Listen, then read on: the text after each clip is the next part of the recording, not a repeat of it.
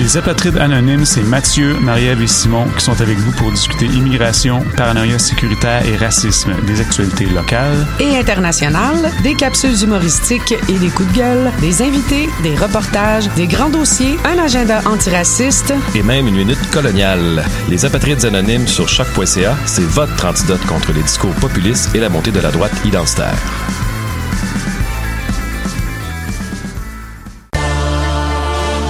Les productions Nuit d'Afrique vous font découvrir Daka Dembélé lors d'un concert événement le 13 mars prochain au ministère. L'ambassadeur du reggae africain à Montréal présente son premier album Petit bateau.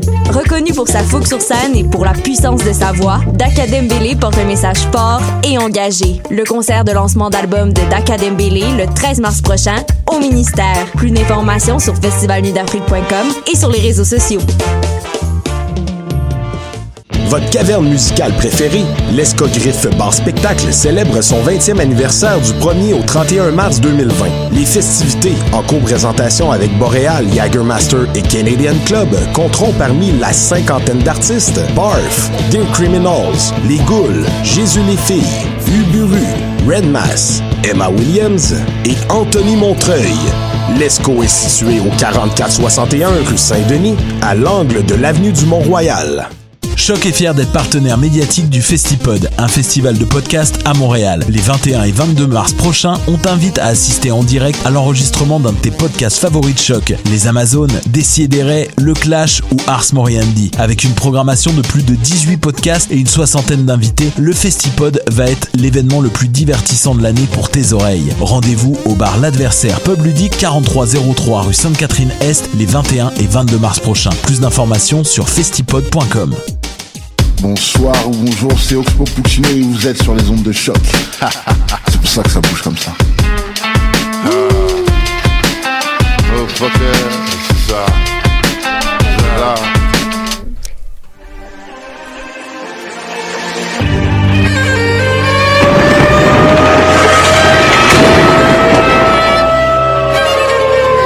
Car la guerre est toujours la sanction d'un échec.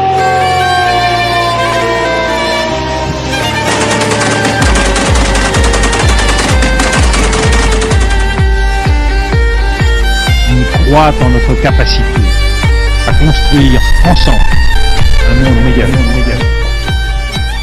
Bonjour à vous, chers auditeurs et auditrices. Vous êtes à l'écoute de Plein Feu, votre émission sur les conflits armés dans le monde. Cette semaine, on reste chez nous et on réalise une émission spéciale d'une heure. On tentera de poser un regard critique sur le Canada et ses relations avec les communautés autochtones.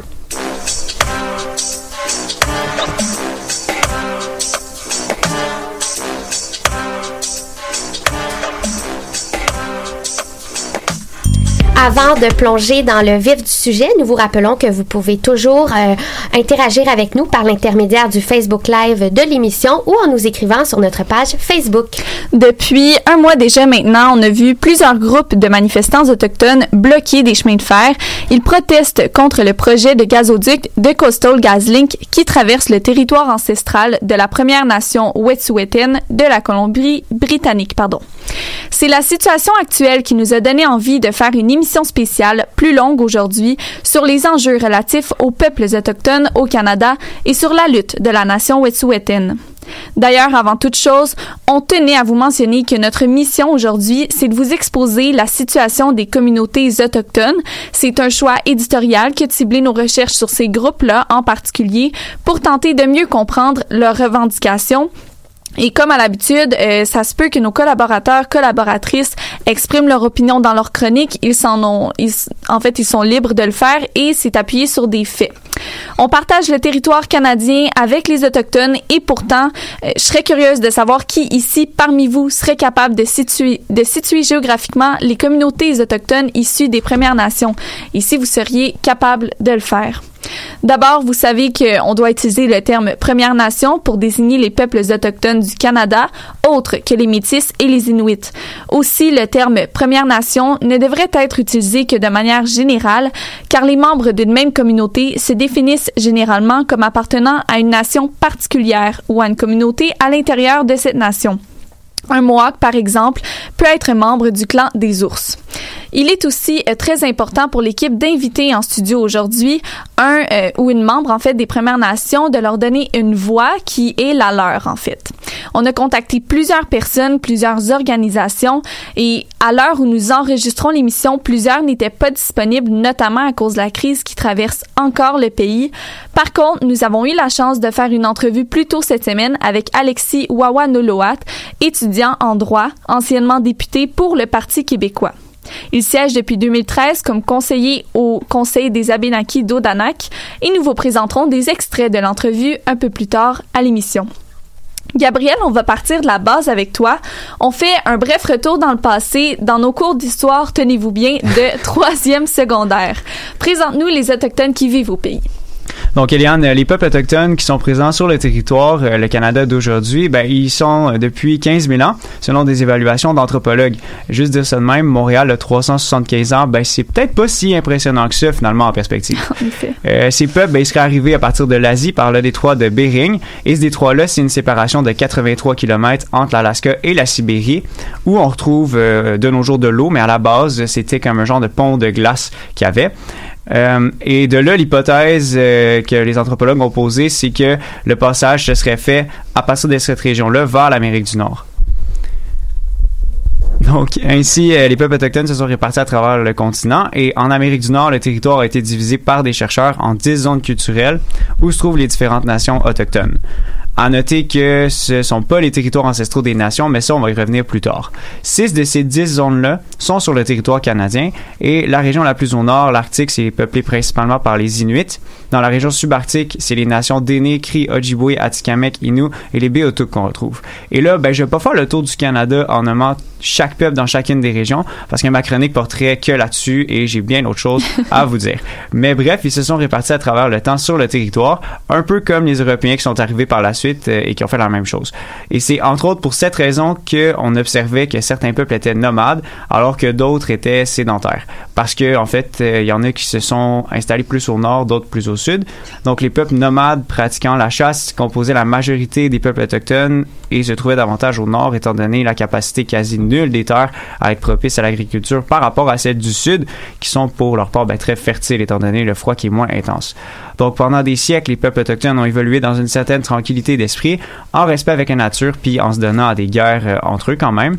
Et euh, ensuite, euh, il est arrivé un élément qui va chambouler l'histoire de ces peuples à tout jamais et qui va changer assez drastiquement la vie sur le territoire à travers le temps, l'homme blanc. C'est nous, ça. C'est ça. Et ils sont arrivés euh, en Amérique avec le but d'occuper le territoire pour prendre ses ressources. Et là, si vous me croyez pas, eh bien, voici ce qui est dit à ce sujet-là par l'Encyclopédie canadienne. Les Français, et je cite, cherchent à christianiser et à franciser les Autochtones en vue d'atteindre leur idéal utopique de peuple unique. Et au moins, on mentionne dans l'encyclopédie que les Français, ben, ils tenaient à assurer des relations d'un peuple à l'autre avec les Autochtones, donc on les considère pas comme des sujets du roi de France, mais plutôt comme des peuples à part qui ont leurs propres coutumes puis ils ont leur propre euh, manière d'évoluer, dans le fond. Et euh, si l'opposé avait été fait, ben faut comprendre que si les Français avaient pas respecté euh, les us et coutumes des peuples autochtones, il n'y aurait pas pu avoir nécessairement un bon commerce en Nouvelle-France. Puis évidemment, les Français étaient là en bonne partie pour le commerce en Nouvelle-France. Donc il y avait euh, des bonnes raisons de bien s'entendre avec les autochtones. Et pour ce qui est des Anglais, l'encyclopédie canadienne mentionne qu'en Nouvelle-Angleterre, les Anglais par contre chassent les autochtones de leur territoire et les repoussent jusque dans l'arrière-pays en vue d'établir des terres agricoles et des villages permanents. Cette vision des choses, ben, on la verra pas surgir immédiatement lorsque la Nouvelle-France va être transférée aux Anglais après la guerre de Sept Ans, mais c'est un peu la prémisse pour l'installation d'un tournant dans les relations entre colons et autochtones. Et quand tu dis un tournant, euh, j'imagine que c'est pas nécessairement pour le mieux en connaissant la suite des choses? Ouais, effectivement, Yann. Et la raison pour laquelle l'attitude des Anglais ça a changé, c'est que plus le temps avance, moi, ils ont l'impression que les autochtones sont utiles. C'est un peu triste à dire, mais c'est quand même ça. Et c'est entre autres à cause du contexte de l'époque. Les colons qui arrivent d'Europe dans les années 1770, ils débarquent dans les maritimes et ils vont voir que les autochtones, c'est un peu comme leurs compétiteurs parce que eux, ces colons-là, ce qu'ils veulent faire, c'est exploiter les terres pour l'agriculture et pour faire euh, des, euh, pour aller chercher les ressources minières en fait. Donc euh, ces terres-là sont aussi utilisées par les peuples chasseurs-cueilleurs, les peuples autochtones, et ça va être vu pour les nouveaux colons comme des obstacles à leur enrichissement. Donc, à partir de là, ils vont faire euh, usage de politique pour enlever les terres qu'ils veulent avoir des mains des Autochtones. Il y a un autre exemple de la situation dans la même ligne de pensée qui nuit aux relations anglo-autochtones, c'est la guerre de 1812.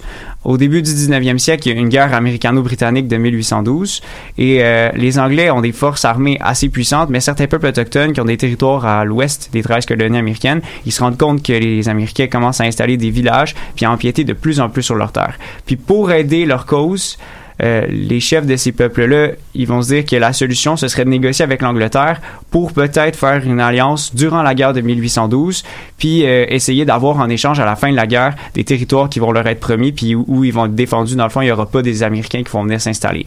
Mais la guerre va finir en 1814, puis les autorités britanniques qui se rendent compte que créer des territoires réservés aux peuples euh, qui réclament ces territoires-là, comme les Shawnee, ben c'est aussi se bloquer le chemin vers l'ouest. Donc finalement, ils laissent les Américains s'établir où ils veulent, sans les empêcher.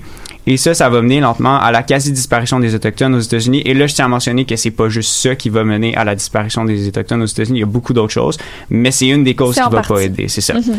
Et, euh, eh bien, au Canada, ça va aussi marquer un point où les relations vont être de plus en plus négatives avec les Autochtones, jusqu'à la création du ministère des Affaires indiennes et du Nord canadien, qui va marquer une autre étape avec les réserves et d'autres objets d'assimilation. Mais là, je vais m'arrêter ici, parce que j'ai quand même fait, je pense, un, un bon début d'histoire, et je vais laisser fait. la place à mes collègues pour qu'ils puissent euh, continuer là-dessus. Ouais, c'est bien dit, c'est pas fini. Merci de nous avoir fait ce court résumé compte tenu euh, des faits qu'on nous présente, mais tellement pertinent et nécessaire pour mettre la table aujourd'hui.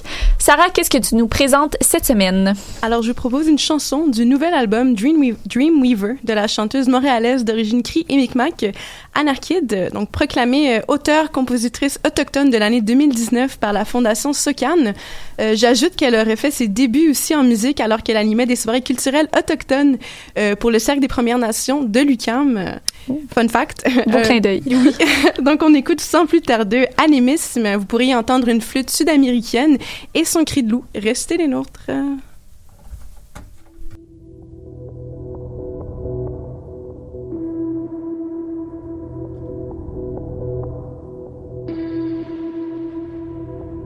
Animism.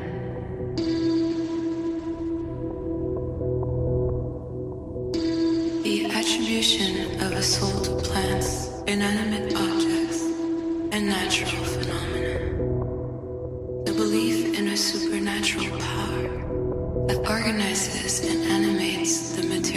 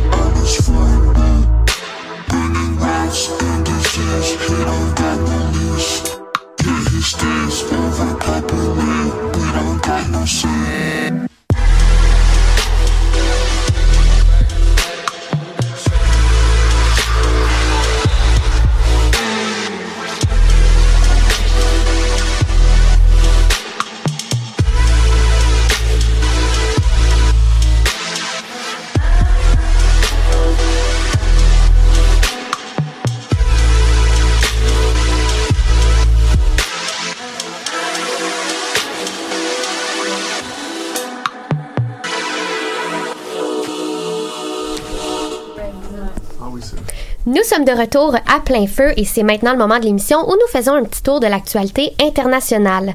Cette semaine, nous nous concentrons sur les événements qui ont touché les, communautés, les communautés autochtones à travers le monde. Voici donc vos nouvelles. Mais tout d'abord, toujours au Canada, on trouvait primordial d'aborder la situation des Inuits. Les Inuits sont un peuple autochtone qui parle plusieurs langues, principalement l'inuktitut. Oui, pardon. Le mot Inuk est employé pour parler d'une seule personne du peuple. Au Canada, les Inuits vivent principalement au Nunavik, au nord du Québec, et au Nunavut, un territoire qu'ils ont dû revendiquer long- longtemps et durement au gouvernement canadien jusqu'à sa création, qui a finalement eu lieu en 99. Il y a également des Inuits au Groenland et en Alaska, entre autres, et leur histoire ne fait malheureusement pas exception. Elle est forgée d'assimilation, de sédentarisation forcée et de massacres. D'ailleurs, les Inuits n'ont jamais fait partie de la loi sur les Indiens. Ce que ça a permis, c'est au gouvernement fédéral de les ignorer jusqu'en 1939, essayant sans cesse de charger le Québec de prendre en main, entre guillemets, les Inuits. S'en est alors suivi un processus d'assimilation à un mode de vie, encore une fois, canadien, entre guillemets. Et parmi les mesures de sédentarisation et de génocide culturel, une des plus cruelles a été l'attribution de numéros de disques pour remplacer le système des noms inuits. Parce qu'en effet, les Inuits, normalement, ils ont plusieurs noms au cours de leur vie. Et ça, moi, ça a vraiment été quelque chose qui m'a marqué dans la recherche. On n'en parle pas beaucoup. En fait, c'est des numéros qui différaient selon la position géographique d'un Inuk. Par exemple, le réalisateur Zacharias Kounous avait le numéro E E51613. Un exemple d'une mesure, mesure sans contredit traumatisante et qui est passée sous silence. Un autre événement dévastateur chez les Inuits, ça a été l'abattage intensif d'un millier de leurs chiens à la fin des années 50 et au début des années 60 au Nunavik. Ce n'est que dernièrement, en 2011, donc on parle vraiment il y a moins de 10 ans, que le gouvernement du Québec a reconnu ces torts et les effets dévastateurs qu'a eu cette tuerie par les policiers de la province, qui agissaient selon eux pour la sécurité publique. Faut dire que les chiens euh, des Inuits servent énormément pour leur survie, donc ça a grandement affecté euh, leur vie et c'est ce qu'un juge a reconnu en 2011. Il y en aura encore beaucoup à dire sur le peuple, mais il nous semblait pertinent et nécessaire de simplement aborder leur situation aujourd'hui dans l'émission, parce que même s'ils font pas partie prenante de la crise actuelle, ils sont des acteurs importants de la situation autochtone au Canada et ils continuent à y faire perdurer leur culture malgré l'assimilation canadienne vécue et mentionnée en partie un peu plus tôt. Le gouvernement euh, japonais a présenté le 14 février dernier un projet de loi qui vise à reconnaître légalement les Inuits comme un peuple indigène. Le peuple autochtone a été la cible d'oppression et de politiques d'assimilation pendant près de 200 ans au Japon. En fait, depuis la fin du 19e siècle et jusqu'en 1997, leur langue, l'Inu, était interdite au pays.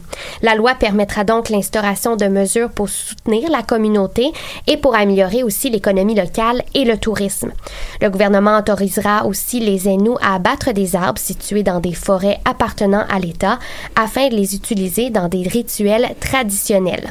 La loi devrait être votée d'ici le 26 juin.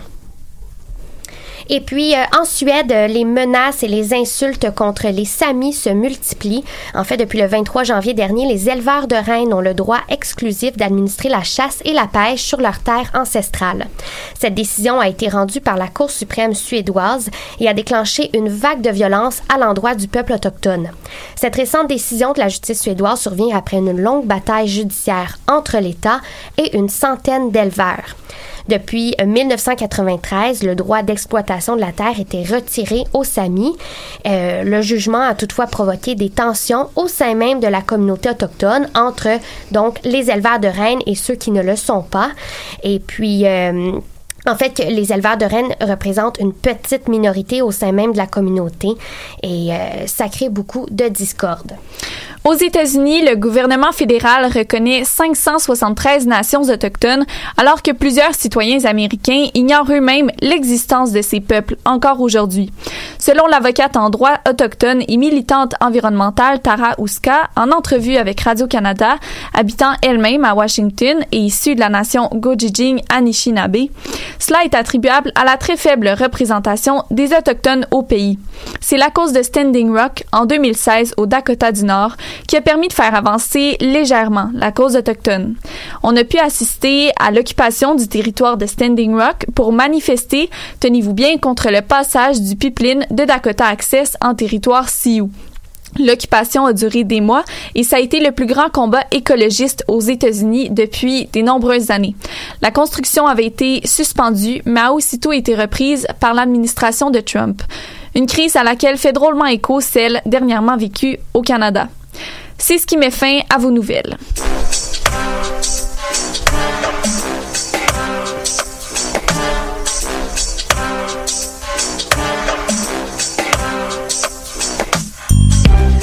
Se dirige maintenant vers un segment renforcé pour cette émission spéciale. Oui, la chronique libre. C'est Camille et Bernadette qui se sont chargées de ce gros morceau et elles vont nous parler de l'aspect juridique de la situation autochtone. Commençons avec Bernadette. Salut. Bonjour. Alors, Euh, oui, ça. Alors moi, cette semaine, en fait, je voulais faire un petit survol historique euh, du développement du système juridique concernant les peuples autochtones sur le territoire du Canada, du Canada d'aujourd'hui pour euh, tenter de dresser un portrait global du droit canadien relatif aux peuples autochtones. Euh, D'abord, il faut noter qu'historiquement, le développement des droits des populations autochtones s'est plutôt fait dans une logique d'abstraction des droits et renforçait l'emprise du gouvernement fédéral sur les terres non cédées, concept que Félix nous présentera plus tard. Donc, on fait affaire à un système de justice qui reproduit les rapports sociaux coloniaux qui s'est construit sur ces bases-là pendant des décennies. et euh, quel serait le premier, disons, instrument juridique qui serait important relatif aux droits des peuples autochtones? Euh, en fait, le premier instrument législatif important instauré par la couronne britannique est la proclamation royale de 1763. On y accorde certains droits, en gros, dans le but de pacifier les relations entre la couronne et les populations autochtones. On reconnaît, entre autres, pour la première fois, un certain droit de propriété sur leurs terres, mais ça demeure assez ambigu. Par contre, le système juridique canadien ne va, ne, se- ne va pas se développer dans une posture de reconnaissance. En effet, la Grande-Bretagne va assez rapidement gagner en puissance et considère qu'elle n'a plus besoin des peuples autochtones comme alliés, comme l'a clairement expliqué Gabriel euh, dans le début de l'émission. Donc, lorsqu'est créée la Confédération canadienne avec la loi constitutionnelle de 1867, on y ajoute une section concernant les peuples autochtones selon laquelle le Parlement canadien détient le pouvoir complet sur, et je cite, les Indiens et les terres réservées pour les Indiens.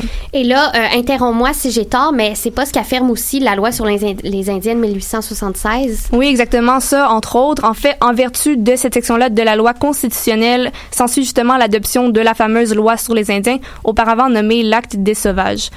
Juste euh, avec le titre, on peut comprendre qu'il s'agit effectivement d'une source de pression historique.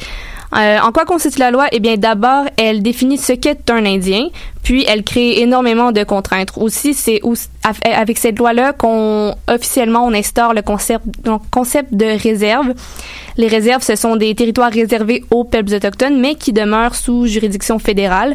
C'est quand même pas tous les autochtones qui vivent sur ces réserves. On parle environ de la moitié de la population des Premières Nations. Euh, enfin, dans la loi sur les Indiens, on impose également un système politique nommé le Conseil de bande, mais ça, Camille va pouvoir vous en parler davantage. Et quels sont les effets plus concrets de la loi sur les Indiens sur les peuples autochtones? Eh bien, ça représente clairement une perte de droits pour les populations autochtones. On parle de dépossession des terres, d'assimilation, perte du droit à l'autonomie politique et j'en passe. Est-ce qu'elle est toujours en vigueur? Oui, effectivement, elle est toujours en vigueur. Euh, Certaines dispositions plus discrimino- discriminatoires ont quand même été modifiées, mais sa légitimité est encore très contestée. Et est-ce qu'on a constaté des évolutions plus favorables, disons, aux peuples autochtones dans le droit depuis la loi sur les Indiens? Oui, c'est sûr. On peut parler euh, notamment de l'affaire Calder en 1973 qui a enclenché une sorte de logique de transformation du système juridique relativement aux euh, droits des peuples autochtones. L'affaire euh, fait reconnaître pour la première fois le titre, le titre ancestral de propriété dans le droit canadien. On met de l'avant euh, l'occupation et l'utilisation historique de ces terres ancestrales et l'existence d'un système juridique précolonial. Il ne faut pas non plus oublier la loi constitu- constitutionnelle de 1982 et le fameux article 35 qui reconnaît et confirme certains droits relatifs aux peuples autochtones, par exemple la protection des droits ancestraux et la reconnaissance du poids juridique des traités conclus entre les populations autochtones et la couronne britannique, qui est en fait une source de droit qui existe euh, depuis l'arrivée des Européens. On vient aussi réaffirmer les principes euh, de la proclamation royale dans la loi constitutionnelle de 1982. Donc c'est une, une protection juridique substantiellement plus importante dans le contexte post-82, mais reste que les droits des peuples autochtones sont clairement pas absolus. OK, mais si justement un droit est revendiqué et on épuise euh, tous les recours judiciaires, qu'est-ce qui reste? En fait, si une population autochtone s'oppose à un projet ou veut défendre un droit quelconque, ils peuvent effectivement le faire devant les tribunaux ou par des ententes politiques. Cependant, si ces recours-là sont épuisés, il ne reste que l'op- que l'option de la mobilisation sociale. Et par là, on entend de contester et d'empêcher le développement d'un projet en occupant le territoire sous forme de blocage, par exemple, dans le but de faire reculer des projets d'entreprises privées. On pense par exemple à Oka en 1990 qui opposait des membres de la communauté Mohawk au gouvernement québécois et canadien ou à Hyperwash en 1995 alors que des membres de la communauté Ojibwe ont occupé le parc provincial d'Hyperwash en Ontario pour revendiquer le territoire. Évidemment, la nation Wet'suwet'en utilise cette formule de mobilisation sociale pour exprimer leur désaccord avec le projet de Coastal GasLink depuis quelque temps. Et ça, on va pouvoir effectivement en parler euh, davantage plus tard dans l'émission.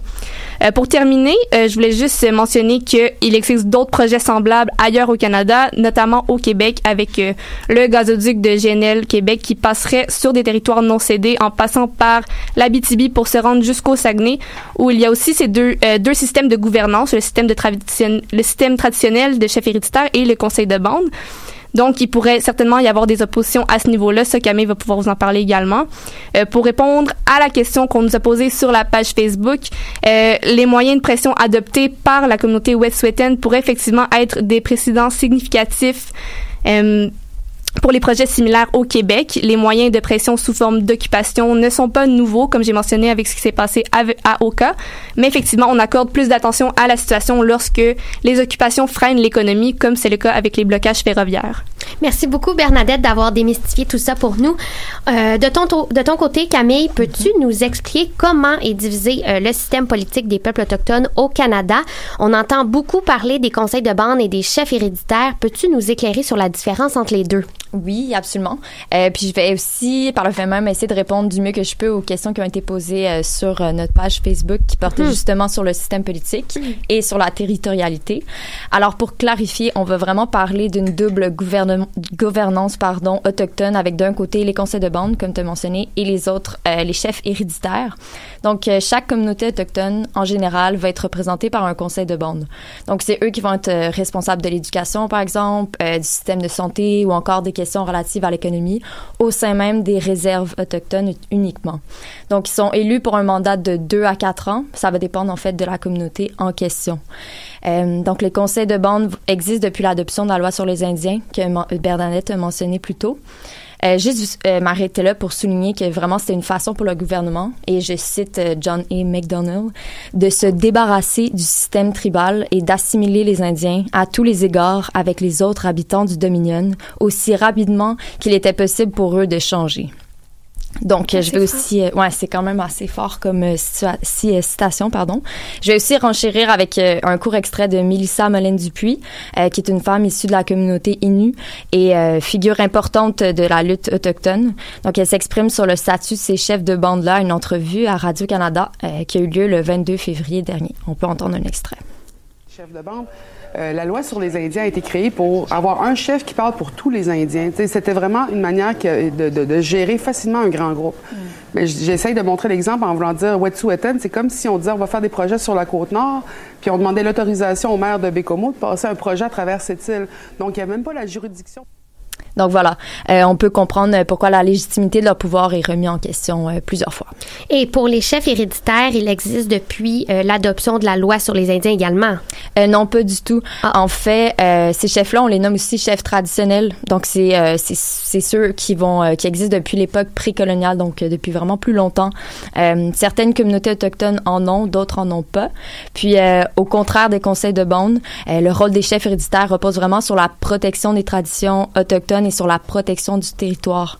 Euh, puis, je peux, je veux juste aussi mentionner que c'est possible d'être chef héréditaire et chef de bande en même temps.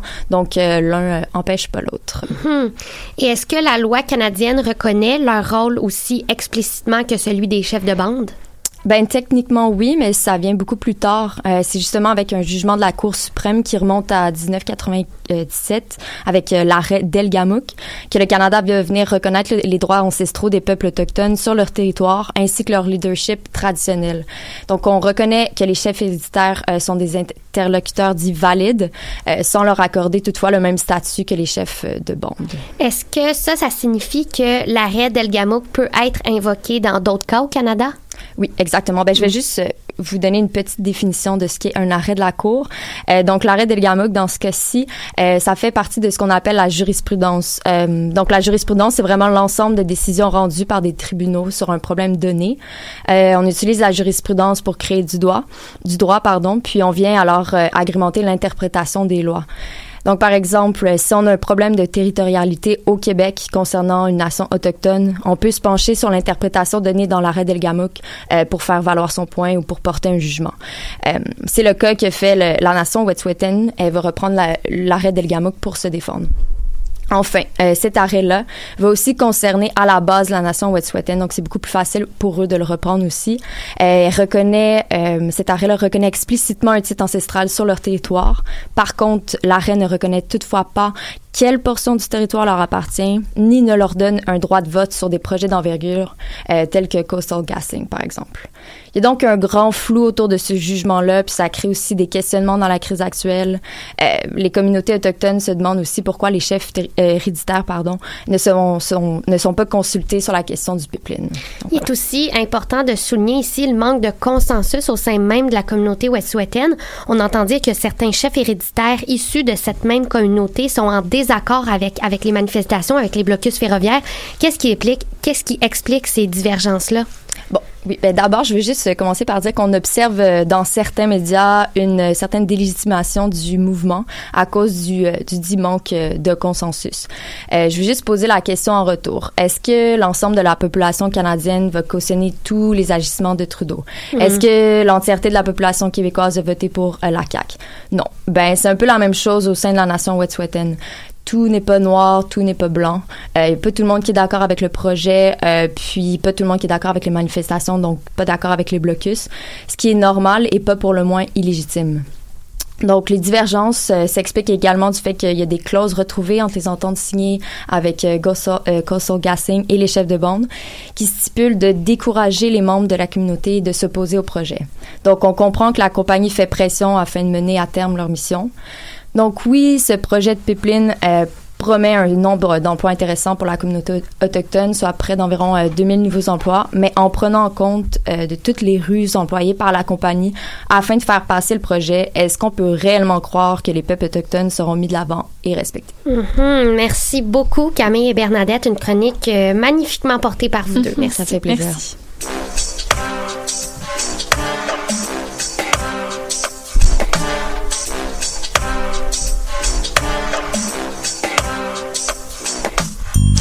On passe maintenant au reportage qu'on a décidé de centrer sur la situation actuelle des revendications de la communauté Wet'suwet'en.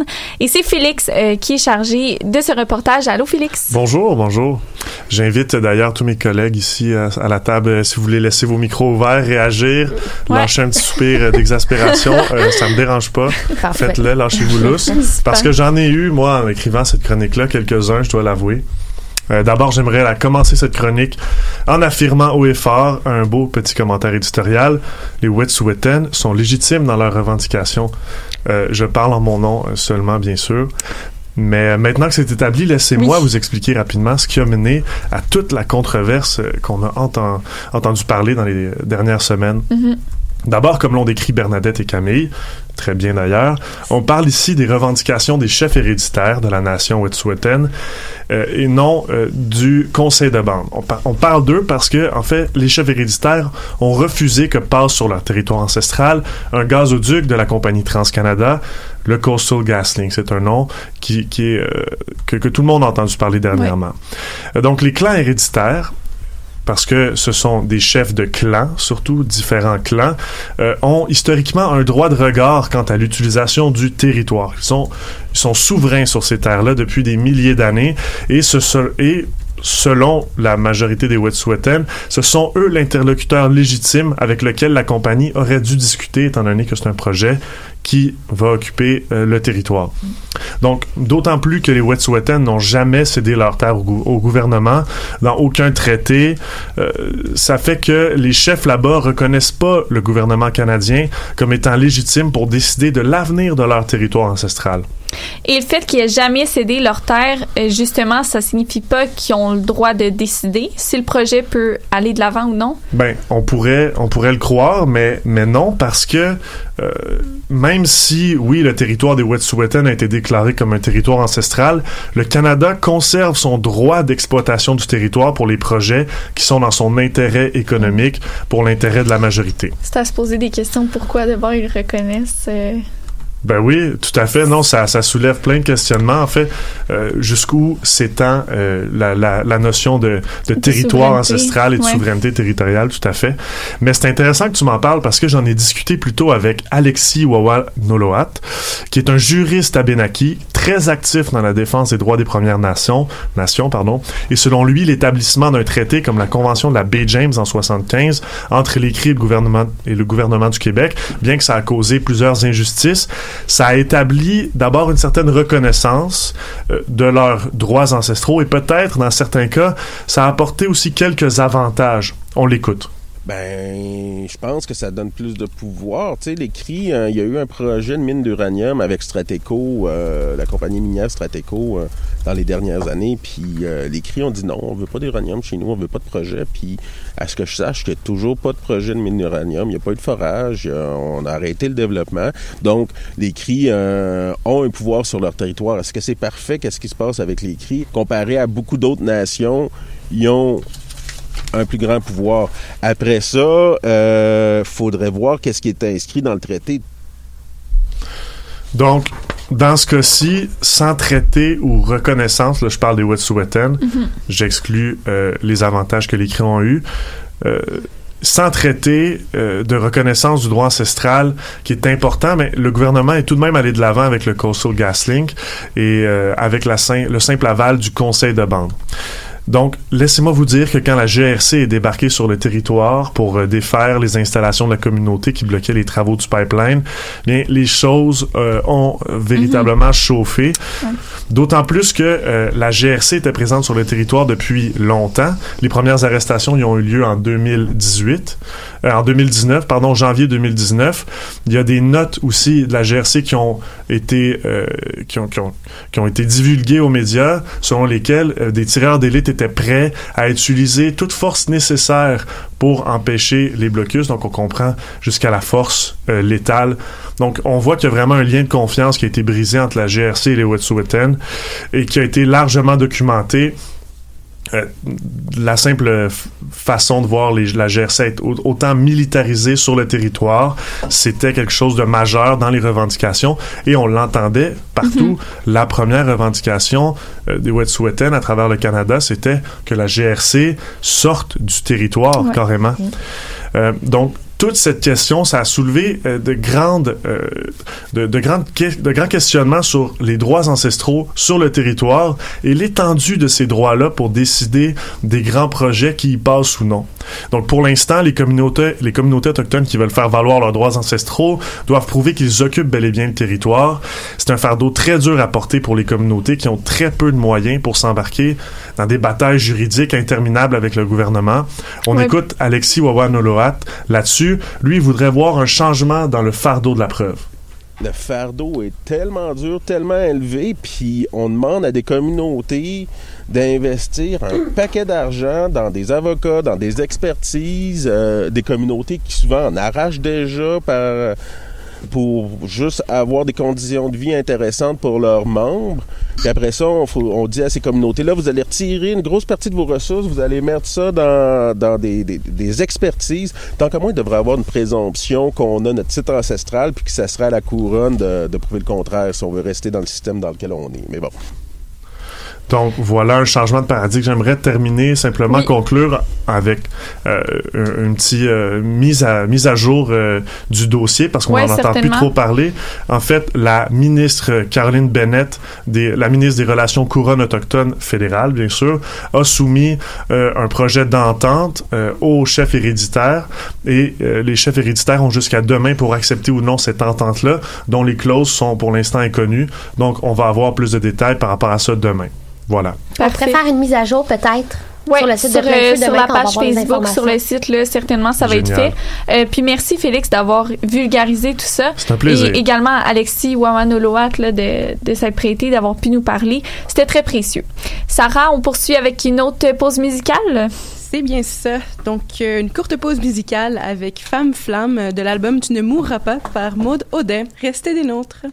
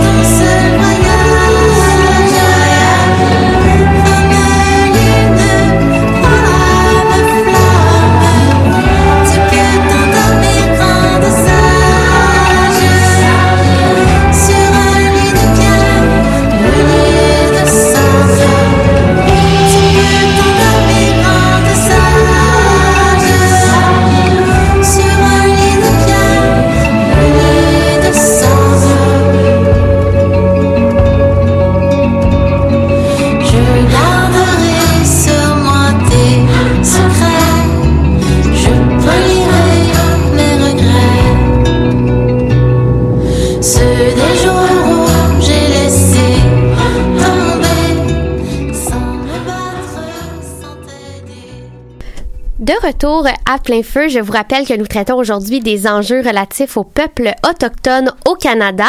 Et euh, c'est le segment de l'émission, c'est le Zoom sur avec Mélodie. Mélodie n'a pas pu être en studio avec nous aujourd'hui. On la rejoint au téléphone. Merci quand même d'être là, Mélodie. Puis bonne fête aussi en même temps. Mélodie, est-ce que tu es avec nous? Bon, on va commencer le segment en attendant. Parfait. Euh, donc, parce que Mélodie a quand même fait une, une très, très, belle, euh, recherche. Sur les femmes autochtones disparues. Exactement, sur les femmes autochtones. Donc, le lien euh, entre les femmes autochtones disparues et la lutte de la nation wet'suwet'en, il est visible dans les campements érigés à la base, là, dans le cadre des blocus ferroviaires. Parce que ce qu'on peut observer, c'est un rappel du Red Dress Project qui avait été mis sur pied par une artiste métisse de Winnipeg, Jane Black, en 2014. Ça consistait à accrocher des robes, des chandails féminins de couleur rouge pour signaler